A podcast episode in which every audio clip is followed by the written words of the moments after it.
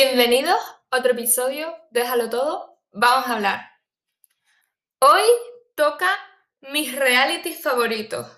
¿Alguien me ha pedido este episodio? No. Pero como siempre, este es mi podcast y mando yo, así que espero que les guste. Comencemos. Van a ser 10, parece mucho, pero hay algunos de los que no hay tanto que decir. Así que no va a ser extremadamente largo este episodio, que sé que no les gusta mucho. En el número 10 tenemos Empeños a lo Bestia. Una casa de empeños en Detroit es regentada por una familia y el padre es el dueño de la tienda. Pasan montón de cosas cuando la gente pues va a empeñar sus objetos, sobre todo anillos, collares y objetos de valor. Peleas con los clientes, peleas familiares, dramas, traiciones. En este reality hay de todo, pero también te da cierto confort saber que el formato siempre es el mismo. Lo único que ves es un día en la tienda, ¿sabes? Me encanta, lo recomiendo, no sé dónde lo están poniendo ahora mismo, pero si lo buscas seguro que te sale. Siguiente punto. Este no es un reality concreto, pero mini casas, tema mini casas. Me encantan los realities de mini casas, pero no cualquier reality de mini casas me gustan en los que la gente va a comprar mini casas, no en, las que, en los que las construyen. ¿Por qué? En las que las construyen solo ves una mini casa y ni siquiera la ves.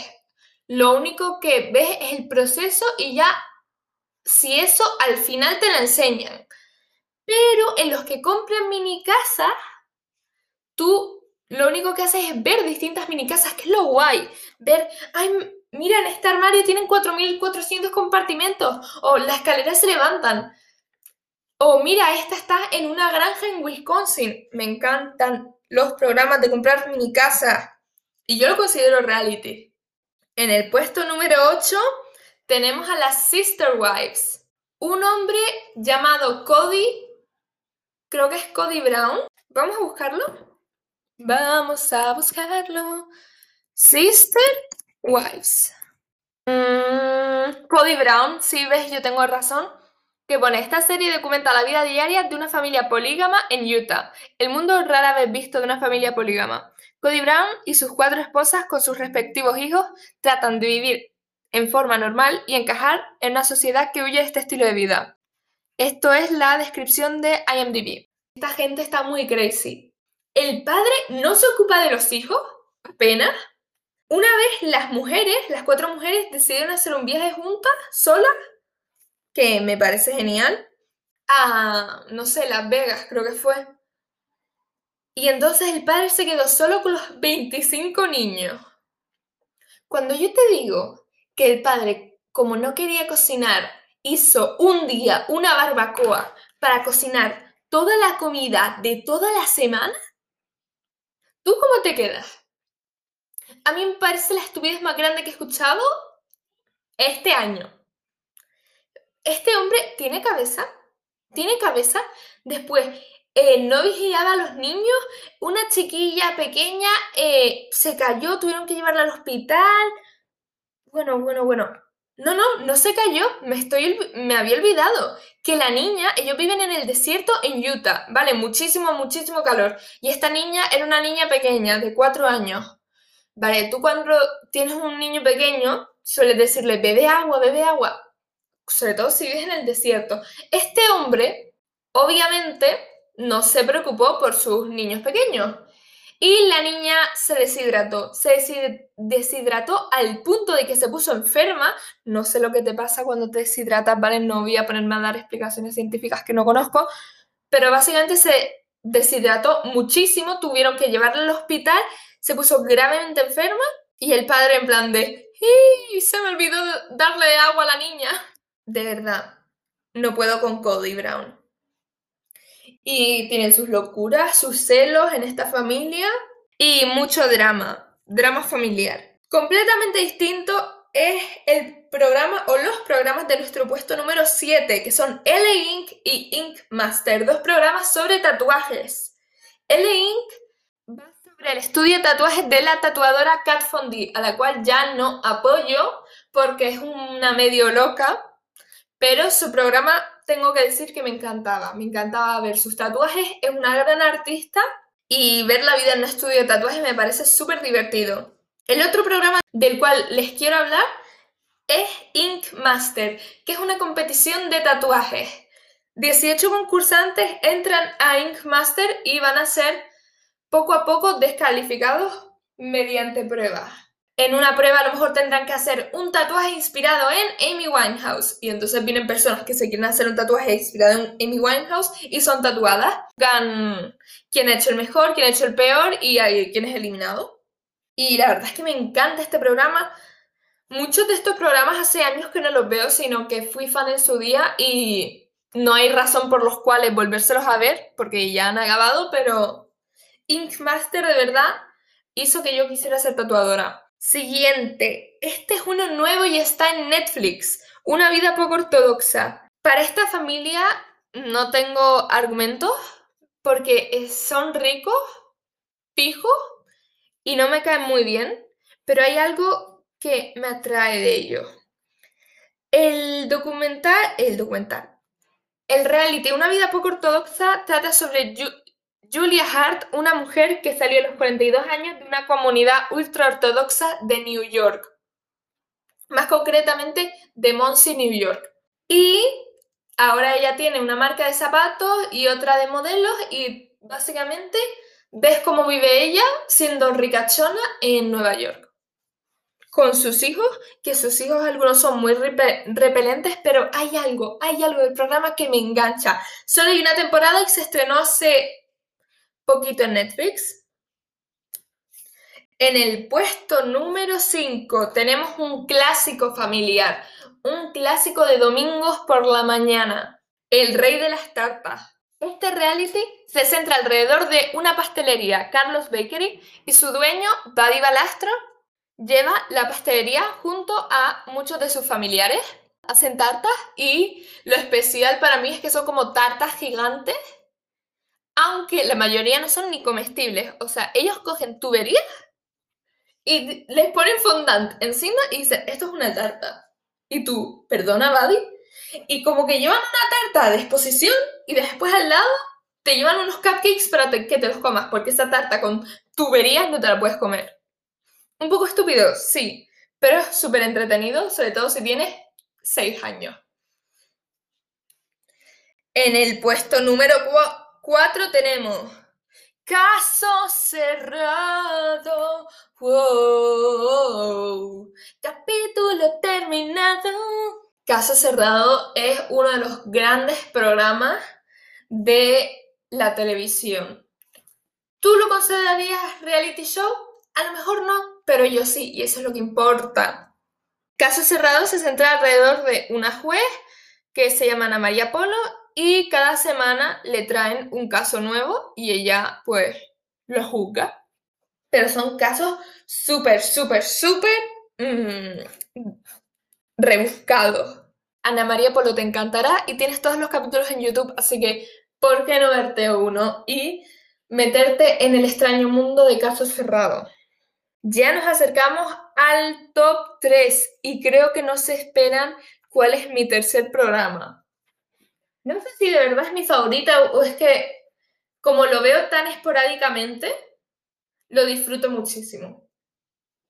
Este programa es nada más y nada menos que Alerta Aeropuerto o Control de Aduanas Australia. Son dos distintos, pero la temática es la misma, policías en un aeropuerto, la policía de aduanas. Me encanta.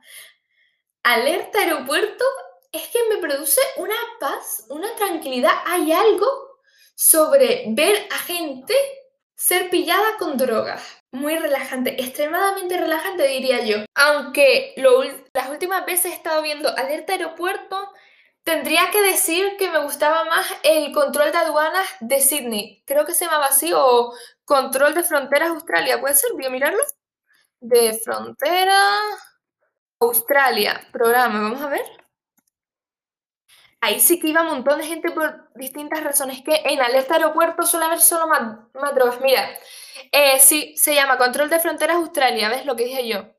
en el control de fronteras Australia pillaban a cada persona que decían que iban a trabajar, pero no estaban trabajando legalmente, sino que eran parte de una gran organización criminal.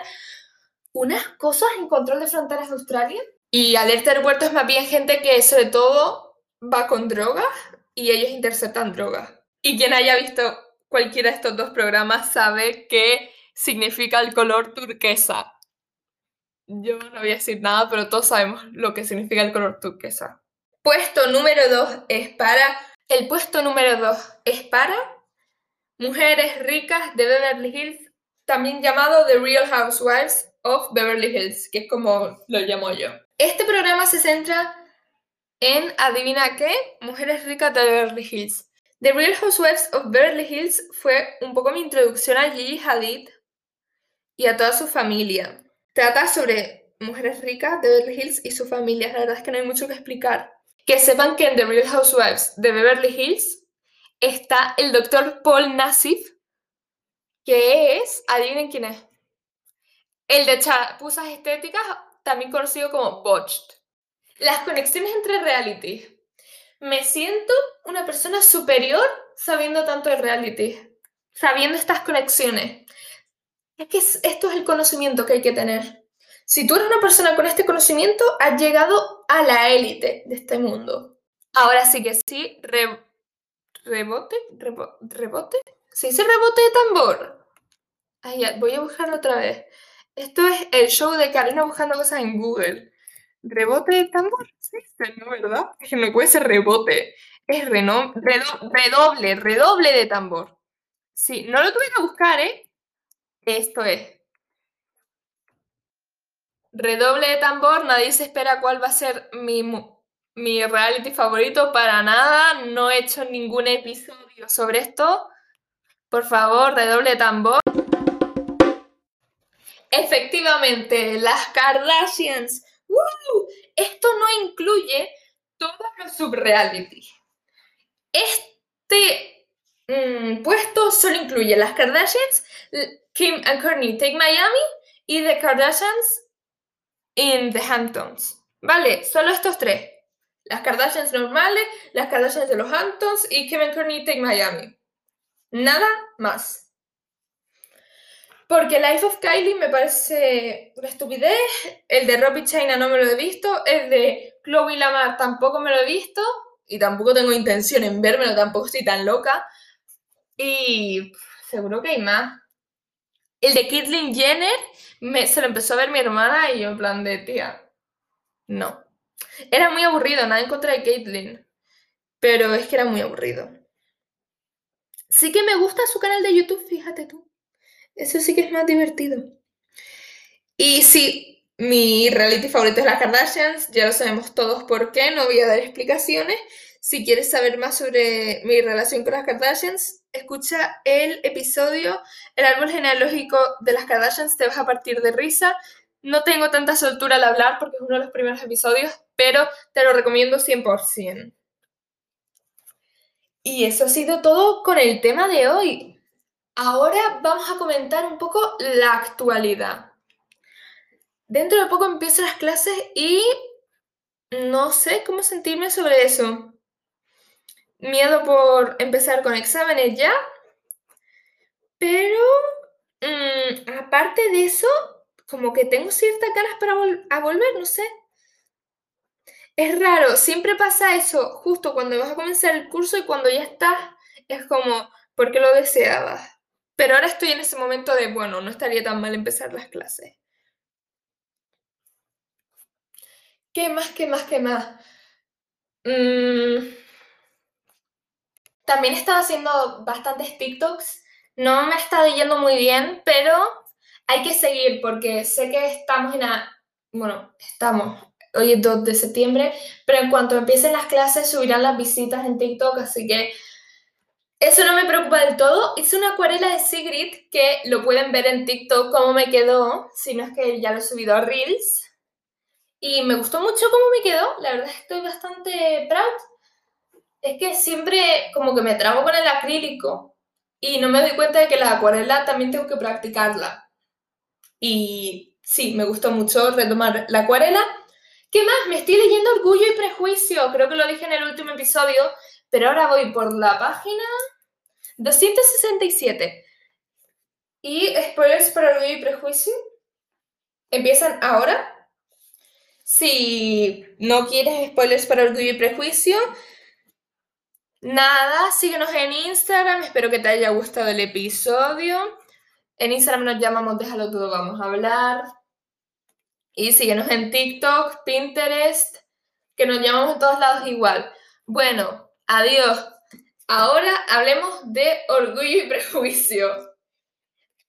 No entendía cuál era el hype con Mr. Darcy y todavía no lo termino de entender. Pero pobre. Yo ya me veía venir, yo ya me veía venir que lo que había dicho Wickham era mentira. Vale, yo ya me lo veía venir. Wickham es como un tío que seduce a la principal, que se llama Elizabeth. Pero es que no sé, pobre Darcy, me da penita, me da penita. Y Elizabeth está un poco ahora con sentimientos encontrados de que no tiene ni idea del qué hacer. Y nada, me voy a tener que seguir siguiendo, leyendo el libro. Cuando lo acabe, me veré la película. Y sí, la verdad es que me estoy acostumbrando más a Jane Austen. Emma se me hizo más pesado. Orgullo y Prejuicio me parece más fácil de leer que Emma. A lo mejor es porque ya estoy acostumbrada a su estilo, pero Orgullo y Prejuicio me está gustando más que Emma. A lo mejor es una hot take, a lo mejor no. Y nada más, que he estado también haciendo bastantes cosas en el diario. Tengo aquí una página súper bonita en la que tengo Mm, una pegatina de kombucha preciosa. Y sí que me está gustando mucho llevar el diario. Y nada más. Si te ha gustado el episodio. ¡Ay! Que no tienes mi cumpleaños. No tienes mi cumpleaños. Así que. Sí, bien por mí. En una semana. Más de una semana. Que espero que les haya gustado. Síganos en Instagram, en TikTok y en Pinterest nos llamamos Déjalo todo, vamos a hablar. Si me empiezan a seguir en Pinterest bastantes personas, a lo mejor me pongo a hacer así tableros chulos, así que pásense por Pinterest también, pero primero por TikTok, que nos está yendo un poco mal. Y espero que les haya gustado. Hasta el próximo episodio. Adiós.